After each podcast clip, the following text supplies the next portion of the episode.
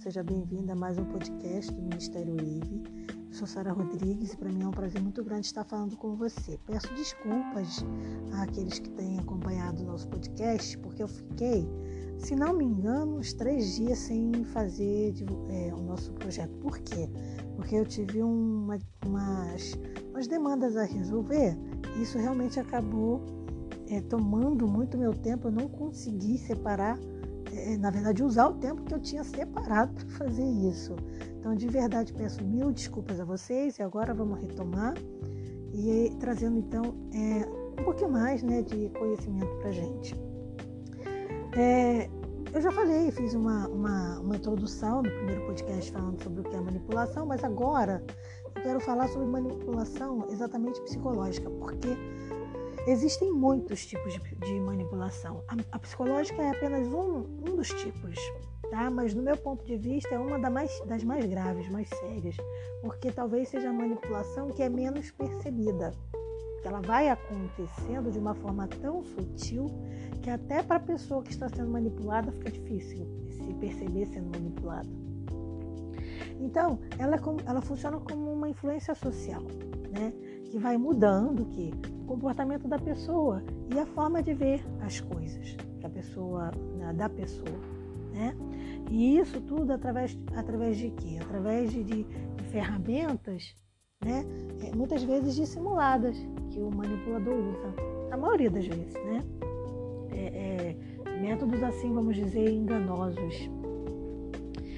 Quando o, o manipulador ele vai é, é elaborando a sua manipulação, e, e normalmente sempre é, sendo em relação, a, é, entre aspas, assim, abusando do outro, né?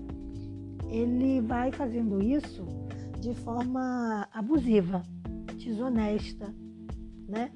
Então ele vai sendo, na verdade, o quê? Ele vai explorando, na verdade, a ingenuidade do outro, da outra pessoa. Uma coisa que a gente tem que tomar muito cuidado é não confundir a manipulação com a persuasão. Por quê?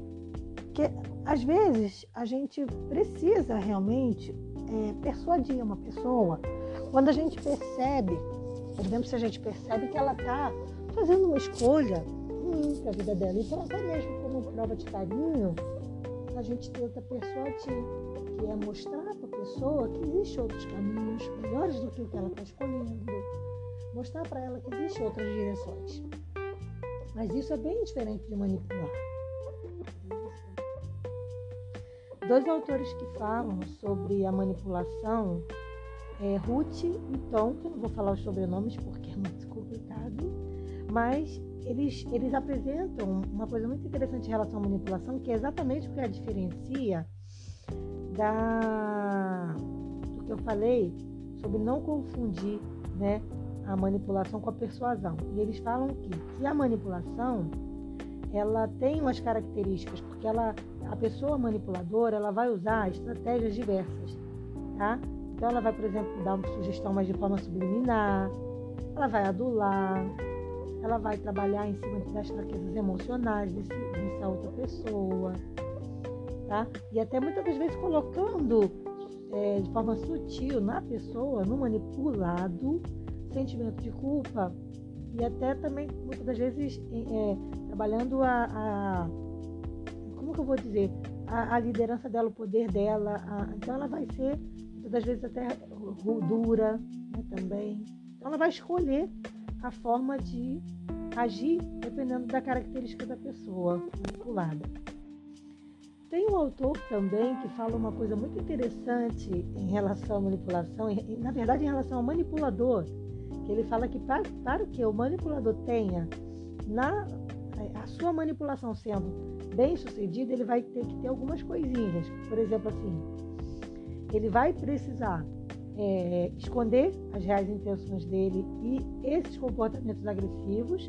Então ele vai fingir ser amável, afável naquele momento que ele está querendo manipular, mas é só naquele momento. Isso, por exemplo, acontece muito dentro de um casamento abusivo, né? A gente vê que o rapaz vai ali induzindo a moça, então ele vai, ai, poxa, você está usando celular, ah, não usa não, ah, não usa agora não, e vai induzindo, vai afastando ela da família, vai afastando ela de tudo para depois dar o bote, né? para depois realmente mostrar a verdadeira face dele. Mas no início ali ele vai trabalhando de forma amável, mas sempre presenteando, sempre galanteador. Não, não que o galanteador seja manipulador, não é isso. Que o manipulador ele usa tática de galanteio para, tá? para, para manipular.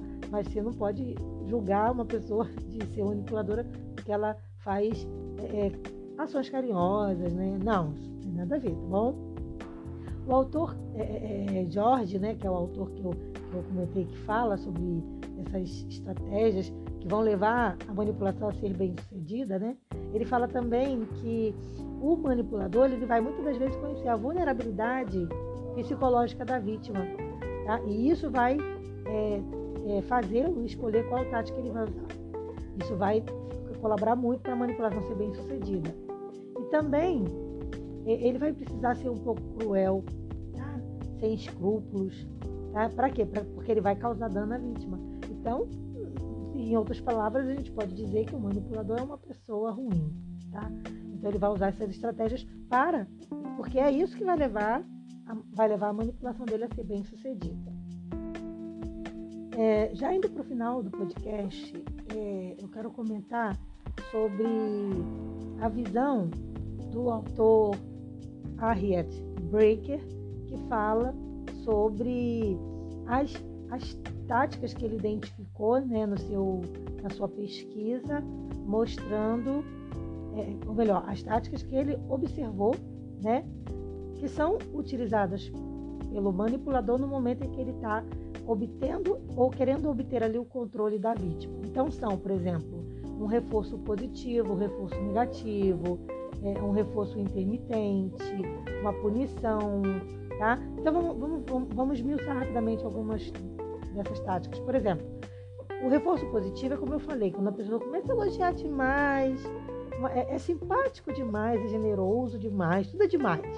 Né? Então tem muito presente, tem muita atenção, ri muito, é umas risadas que você vê, nossa, né? não nem contei uma piada tão engraçada assim que ele ri tanto. Mas tudo isso já está conquistando e cativando o seu, entre aspas, né, público, né? A sua vítima ali.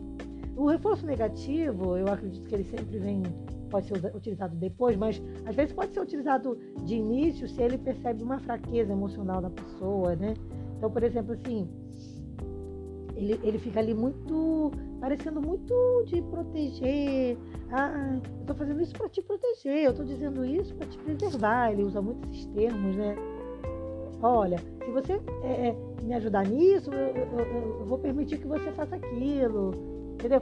Coisas que, na verdade, ele não deveria ter autonomia na vida da pessoa, né? Que deveria ser uma decisão dela, ele se coloca como dono dela e acaba é, é, barganhando com ela ali, né? Para que ela conquiste alguns direitos, vamos dizer assim, coisas que na verdade são direitos da pessoa, mas ela acaba passando essa, esse direito para o manipulador, tá? Então, assim, é, o reforço intermitente, ele vai criar um clima assim de, de dúvida na pessoa, de medo. E tem também a, a punição, que é muito, muito utilizada por ele, que é quando ele grita, tagarela, esperneia, ou então ele usa do silêncio total né, para intimidar, para punir, melhor dizendo, a pessoa manipulada e a levar a sentir culpa, né, é, é, é, é, fazendo ela ter um humor alterado, tá? E, e assim, ele sempre vai usar uma ferramenta para alterar o comportamento do outro. É muito importante que a gente entenda o manipulador como uma pessoa falsa que cria um personagem. Então, ele cria no, início ali da sua estratégia, né, onde ele vai botando sua estratégia em, em prática, ele cria uma ilusão, ele cria uma falsidade. Então, ele é uma pessoa falsa. Resumindo, é isso. E a Bíblia fala muito da falsidade. Por exemplo, eu vou finalizar o podcast de hoje trazendo para você alguns textos tem muitos, eu vou citar só três que falam sobre a falsidade. Né? Por exemplo, quando diz assim, é, portanto, Efésios, 2, Efésios 4, 25 diz assim: portanto, cada um de vocês deve abandonar o que? A mentira e falar a verdade ao seu próximo, pois todos somos membros de um mesmo corpo. Nesse texto, a orientação não é só para a igreja, mas é principalmente para a igreja. Porque dentro da igreja existem manipuladores. E no, possivelmente no meu próximo podcast a gente vai tratar sobre a manipulação religiosa. A gente vai ficar muito surpreso com a gente, o quanto a gente vai aprender, tá? Um versículo maravilhoso é Números 23, 19, que diz: Deus não é homem para que minta e nem filho do homem para que se arrependa. Acaso ele fala e deixa de agir? Acaso promete e deixa de cumprir? Porque na, na manipulação isso é muito comum também, né? Essa falsa promessa, essa, essa ilusão. E o, o, clássico conhecido que é Êxodo 20, 16, que diz: Não darás falso testemunho contra o seu próximo. Mas eu quero finalizar, vou dar mais um texto, que esse realmente também é muito, muito interessante, que é Provérbios 19, verso 5, que diz: A testemunha falsa não ficará sem castigo, e aquele que desperta mentiras não sairá livre. Isso é uma promessa de Deus, dizendo o quanto ele vai proteger a pessoa manipulada. Agora, nós precisamos é, trabalhar o nosso conhecimento, nosso entendimento, a nossa maturidade para a gente não ser manipulado. Então, se hoje você se percebe uma pessoa manipulada por alguém, você precisa entender que em Deus você vai conseguir forças para superar. E você vai conseguir, buscando, claro, conhecimento, né? Você vai conseguir sair dessa situação de manipulado, tá? E se eu estiver falando também com alguém que de repente se percebeu ali manipulador, não, não existe esperança também, tá? Então, em Deus você vai buscar a ajuda do Senhor para se livrar dessas mentiras, até porque muitas das vezes pode vir da tua criação, né? Então, se tem alguém assim que está ouvindo esse podcast que já passou por isso, está no estágio de manipulação, de manipulador, a resposta para a tua libertação está em quem? Em Cristo, em Deus, tá? E se você já, já foi uma coisa ou outra, como eu, já, em algum momento da vida já, já agiu de alguma forma ou outra, que Deus nos abençoe para que a gente permaneça né, na, na situação que a gente quer sempre estar, que é de não ser nem manipulado e nem manipulador. Que Deus te abençoe eu espero você para o nosso próximo encontro. Fique à vontade para seguir as nossas redes sociais. Um forte abraço. Paz.